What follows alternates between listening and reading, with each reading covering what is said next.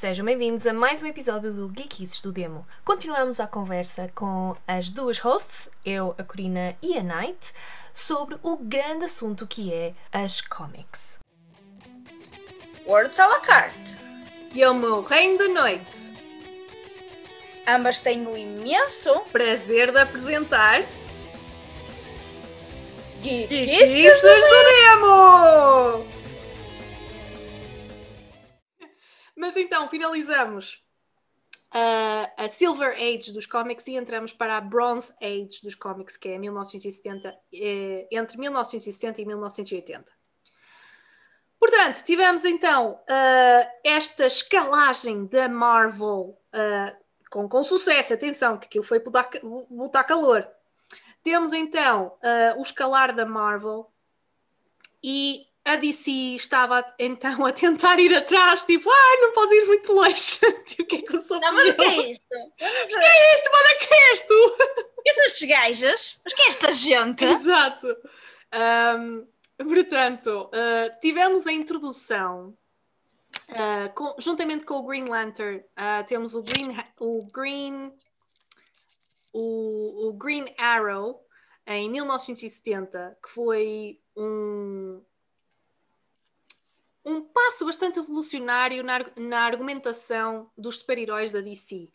Porque, convenhamos, o Green Lantern e o Green Arrow, os seus desafios uh, eram debates ideológicos.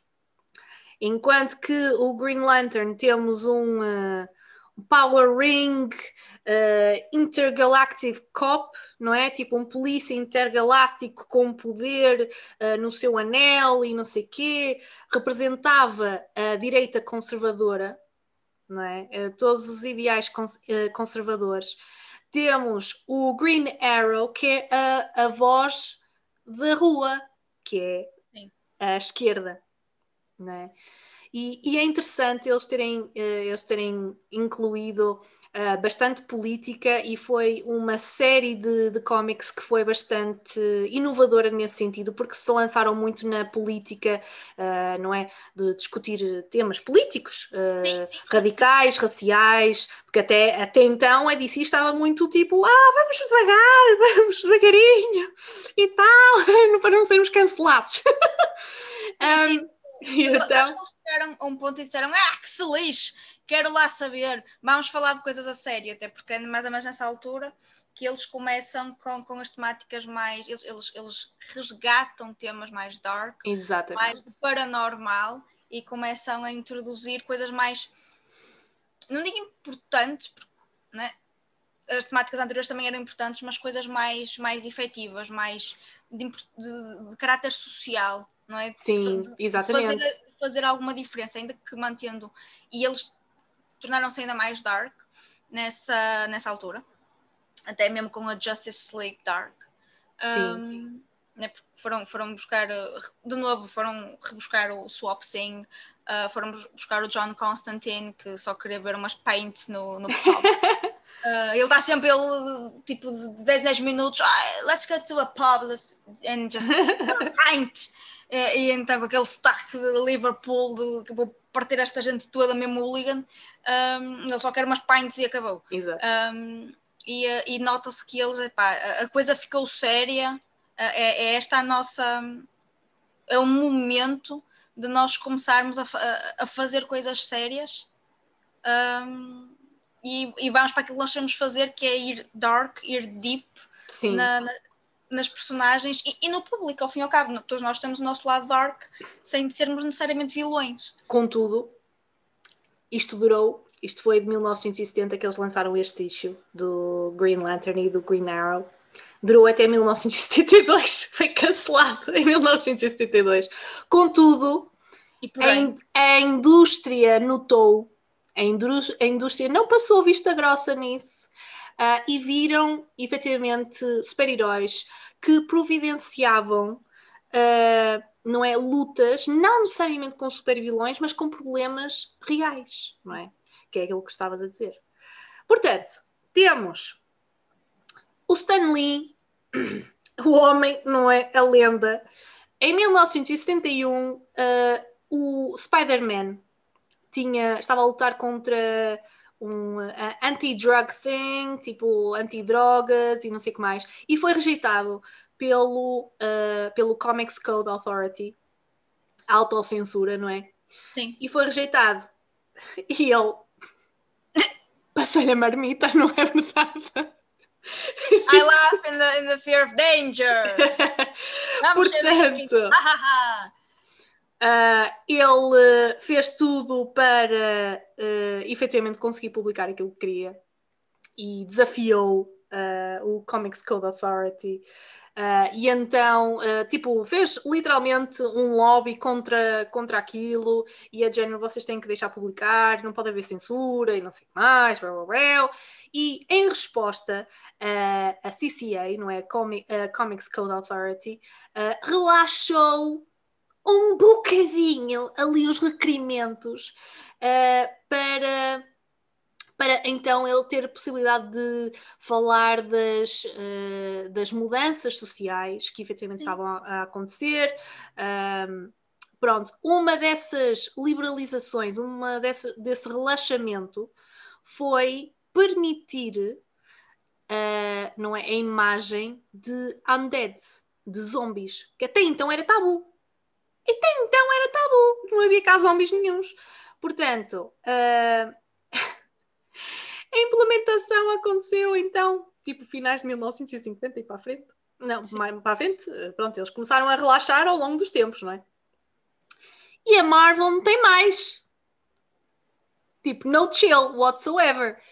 A Marvel pega e em 1970 mete a quinta e começa a publicar horror comics, uh, o Ghost Rider, The Son of Satan, Man Thing, The Tomb of Dracula, uh, Werewolf by Night e uh, DC também aproveitou um bocadinho esta, esta onda e publicou a Swamp Thing series uh, na altura.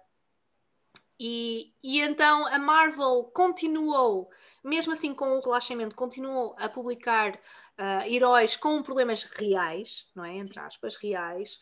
Uh, temos então no, uh, no issue uh, 121 do, super, do, do Spider-Man em 1973, em que o herói não salva o dia, Uh, temos a Gwen Stacy, a namorada do, do alter ego do Spider-Man, do Peter Parker, a morrer nas mãos do Green Goblin. Isso até então, o quê? Super-heróis tinham que salvar o dia até ao final do dia. Tipo, o quê? Loucura! Então ela morre. Mas pronto. Uh, eight uh, issues later, não é? Tipo, oito comics later, eles lá ressuscitam, ressuscitam a mulher. Uh, mas trazem também, em, uh, lá está, no, em 1974, uh, ah, trazem o Punisher. através do Spider-Man, atenção. trazem o Punisher, que é um inimigo bastante perigoso, do crime organizado e afins, que ele é extremamente, tipo, ele é brutal mesmo, Pessoal uh... mais novo, estão a ver o John Wick? Ah, pior, tipo, pior. é só para ter aqui uma ideia. Ah, e depois, ele não obstante, eh, no final desse ano, ou seja, em 1974, ele lança também no uh, Incred Incredible Hulk, ele mete o Hulk, ele mete o Hulk a lutar contra o Wolverine. Tipo, muito inteligente loucura, pronto. Um, e Jesus. Pronto, e então uh, temos o Punisher e o Wolverine que se iniciaram então em 1974 uh, nos cómics, uh, no ano em que o, acontece o Watergate com o Richard Nixon. Uhum. ou seja, porque é que isto é importante? Porque uh, o pessoal americano, particularmente o pessoal jovem, estava tipo calejado de líderes políticos que lhes mentiam uh, e então tipo não estavam para falinhas mansas e não sei o quê. Ou seja, o que é que trouxe efetivamente o Wolverine e o Punisher? Personagens que é aquilo e acabou. Pá, não gostas, mete uma bordinha num prato juntamente com as ervilhas, tipo, não gostas, paciência. Ou seja, acabou por trazer o Punisher e o Wolverine como anti-heroes, Uhum. precisamente para uma, uma cynical generation, tipo, uma, uma geração que não está, pá, está muito descrente das cenas e afins. Ou seja, estes anti-heróis foram assim, ó, chef's kiss na altura, porque era precisamente isso que eles precisavam. O, o anti-herói, fazendo aqui um pequeno parênteses, hum, o anti-herói está mais perto do humano 1.0 do que do humano 2.0. É verdade. Mas vamos deixar isso um bocadinho mais lá para a frente. Pronto. Então é assim. Temos então a DC que está ah, a competir, não é? A continuar Sim. ali a- na luta, na labuta contra a Marvel. Ahm, eh, que, que, pronto, em- nos, nos anos 70 a Marvel dominou completamente aquela década. Ah, temos, eh, contudo, em 1976, um projeto conjunto que é Super-Homem versus Spider-Man. Tipo, 100 páginas, 100 páginas Super-Homem versus Spider-Man. Tipo, loucura. Eu imagino a Eu loucura acho, que... eu acho que foi um breakthrough, porque tipo, houve a explosão da DC e depois houve uma mega implosão que tipo, sai da frente de Guedes. Sai da frente, Guedes, mesmo. Então eu acho que eles foram super inteligentes em um, que isto serve para hoje em dia, que é a rivalidade é um bocado estúpida, não é? Se nós estamos a puxar todos para o mesmo lado. E então eles fizeram vários crossovers ah, ali na década de 70 e talvez ali ainda um bocadinho nos 80, mas sobretudo na década de 70 Sim, sim. que era o Superman e o Spider-Man, uh, o Batman e o Hulk, a Justice League e os Avengers, ou seja, tipo, nós conseguimos efetivamente entreter todo o público, essa ideia do... É, é como o ativismo de sofá, nós temos que perceber que não é a voz a nossa ou a de alguém específico contra o mundo, é a voz de todas as pessoas com, com algum se- sentido de, de capacidade cognitiva contra os déspotas porque não, não é uma luta de uma facção, é a luta de toda a gente que, tem dois dedos de testa. É, é nós unirmos enquanto espécie e dizer isto está errado. E temos que lutar contra isto, e temos que lutar contra os Shadowmakers, e temos que lutar contra os déspotas. Não, não, nós já estamos no, no, no século XXI, já estamos no. Já, já passaram 20 anos Uhum. dos anos 2000. Nós já, já não, não faz sentido com a globalização ser X contra Y, não- ou quem não está por mim está contra mim. E, e eu acho que eles, nessa altura, de novo, com, com, com vários tumultos sociais, a, a questão ambiental, a questão. Então, com o Watergate foi tipo. fo- Foi, foi a gota d'água Foi a gota d'água, literalmente. tipo, pá, estamos cansados disto, nós queremos outra coisa, tipo, queremos a- alguma coisa que nos represente, por um lado, e depois cena do, do quebrar estereótipos, vamos quebrar estereótipos, não, nós, ninguém está contra ninguém, hum, vamos, vamos, vamos mostrar. E, e mais também, e mais também, lá está, com, beneficiaram ambos, a DC e a Marvel, Sim. com ah, a visibilidade que acabou por ter, não é? Tipo, duas grandes casas que estavam até então, tipo, taco a taco, a ver quem é que é melhor e os super-heróis, tipo, e afins. E de um momento para o outro juntam-se ah, para vários issues e, e afins, para vários cómics. Ah, foi a loucura, porque depois, obviamente, não é só os cómics, gente. É que depois foi os brinquedos que saíram, tipo, como tudo. ah, tudo, tudo, tudo, tudo que saiu de marketing. Aquilo foi a pura da loucura. Ah, aproveitando essa, essa visibilidade, a DC ah, lançou ahm, ah, animated ah, series da Justice League, não é?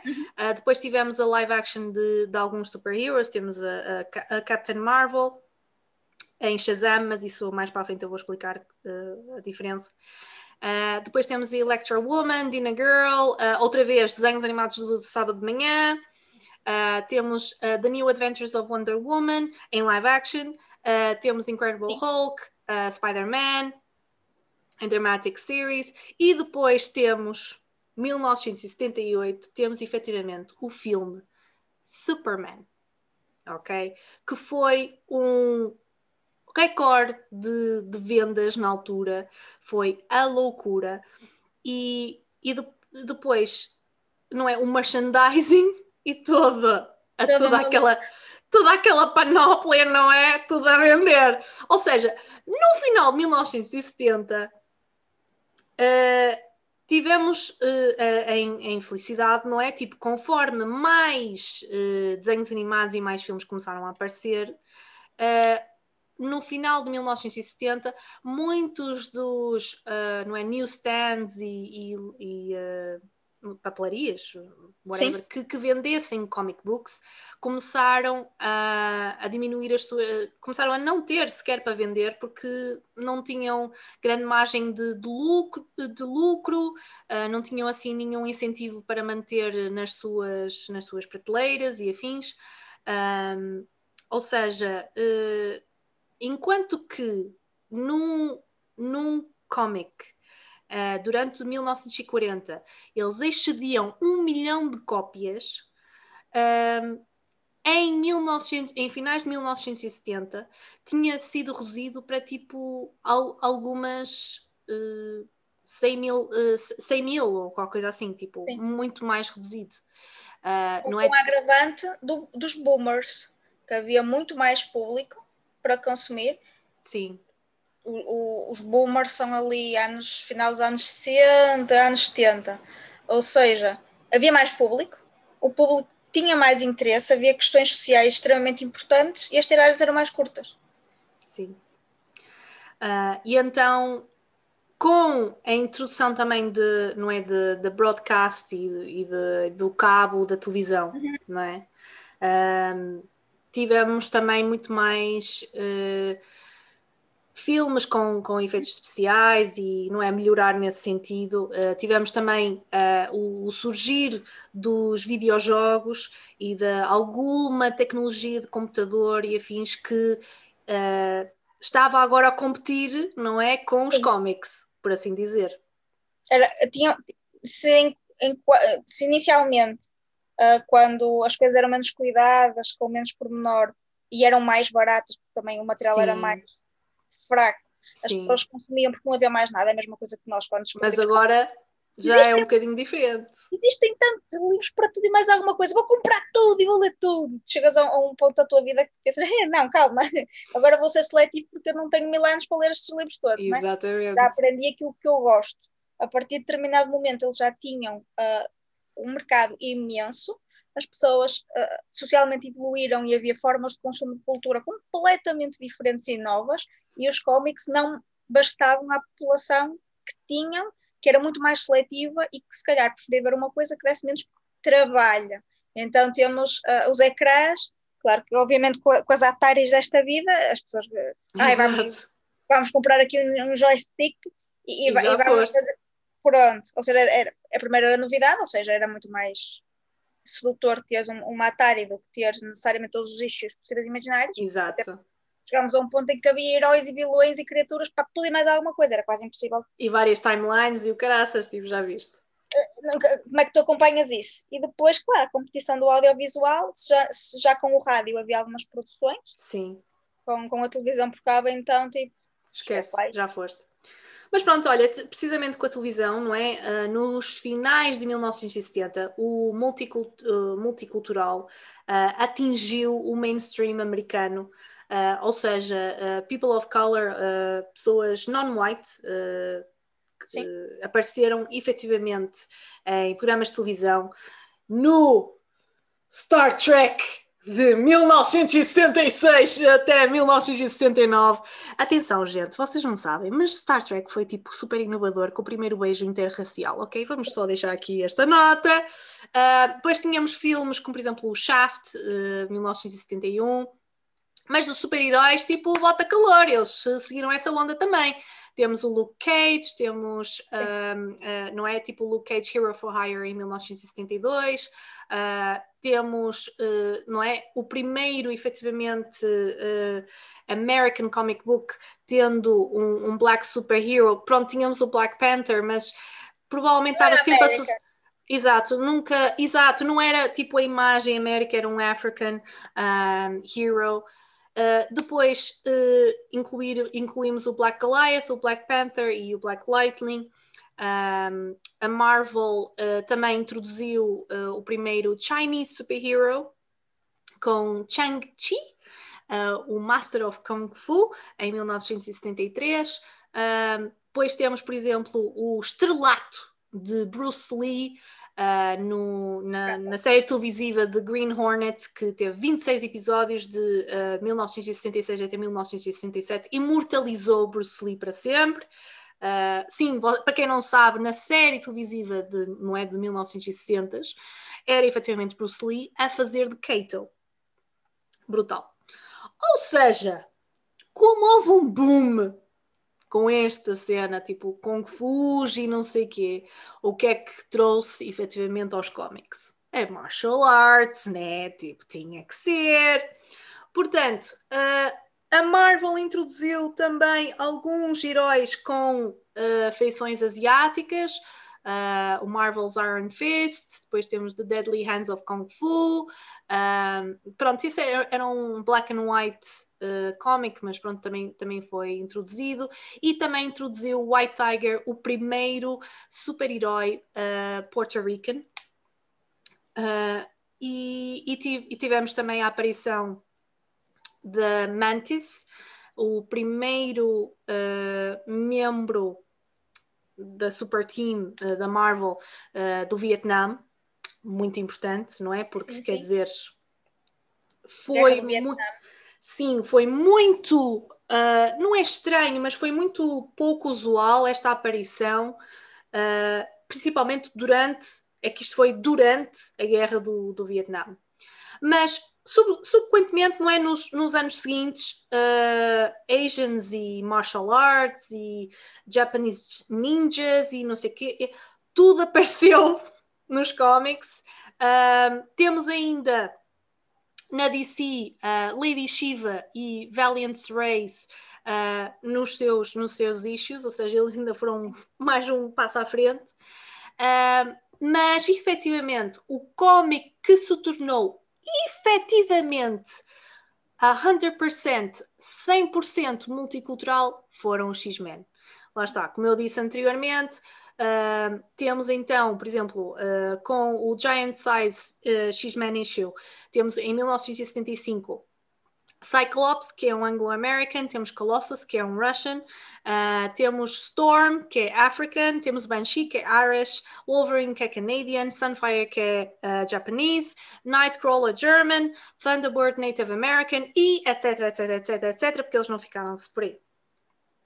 E entramos então na Late Bronze Age, de 1980 para 1984, que foi uh, anos de transição na indústria dos cómics, porque, tal como nós uh, dissemos, as pessoas já não se identificavam com uh, as imagens, uh, não é? Com um, o retrato dos super-heróis que estava a ser feito de ai ah, tal, eu sou muito altruísta e não sei o quê, meu, meu, meu.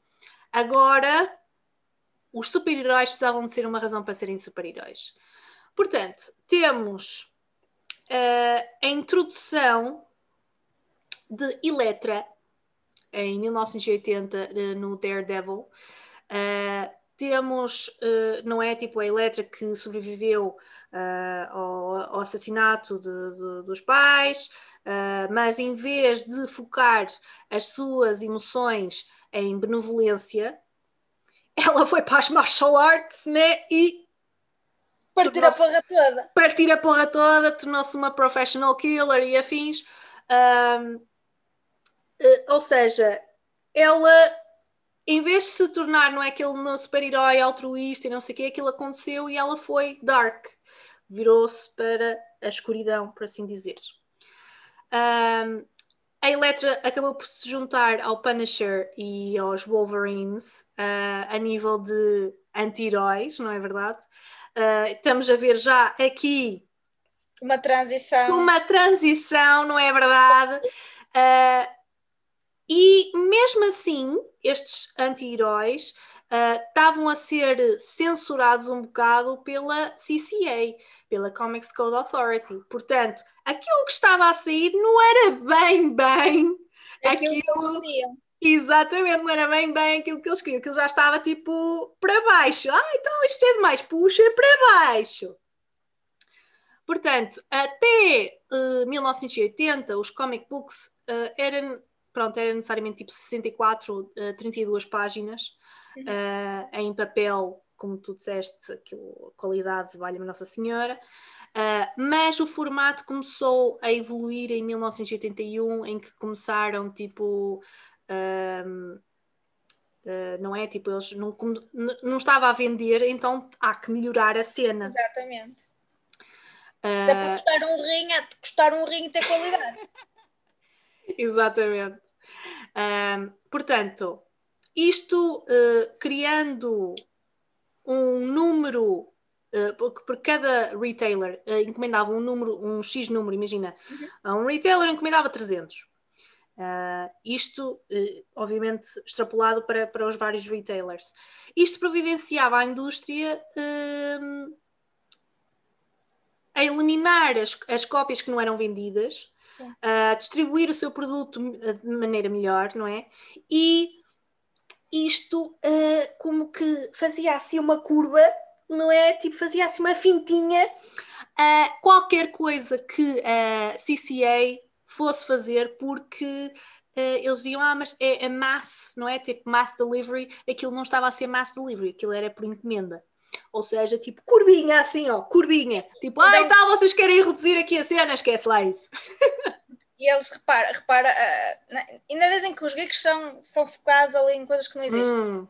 Que é, eles ao, ao terem as, uh, os números, digamos, contados, tinham encomendas específicas, ainda que fizessem mais meia dúzia de issues, porque há sempre alguns erros de impressão e Sim. corte errado de páginas, mas imagina, eles ao terem mais ou menos um número uh, específico de cómics que iam imprimir, uh, eles faziam uma coisa, eles rentabilizavam muito melhor o, o, o investimento, porque eles sabiam que iam imprimir 500 exemplares ou 550, dando a margem, em vez de, de, eu, de eu gastar mais dinheiro aqui, vou gastar acolá, vou melhorar estes issues que são em quantidade específica e inferior. Eu sei exatamente o que é que vou gastar.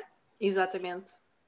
E depois é questão de, não, eu tenho uma encomenda, eu tenho um contrato, eu tenho que. Uh, então, então, então, falando em, em, em, uh, em, questões americanas, não é? na questão de, que o americano coloca as coisas, é tudo contratos.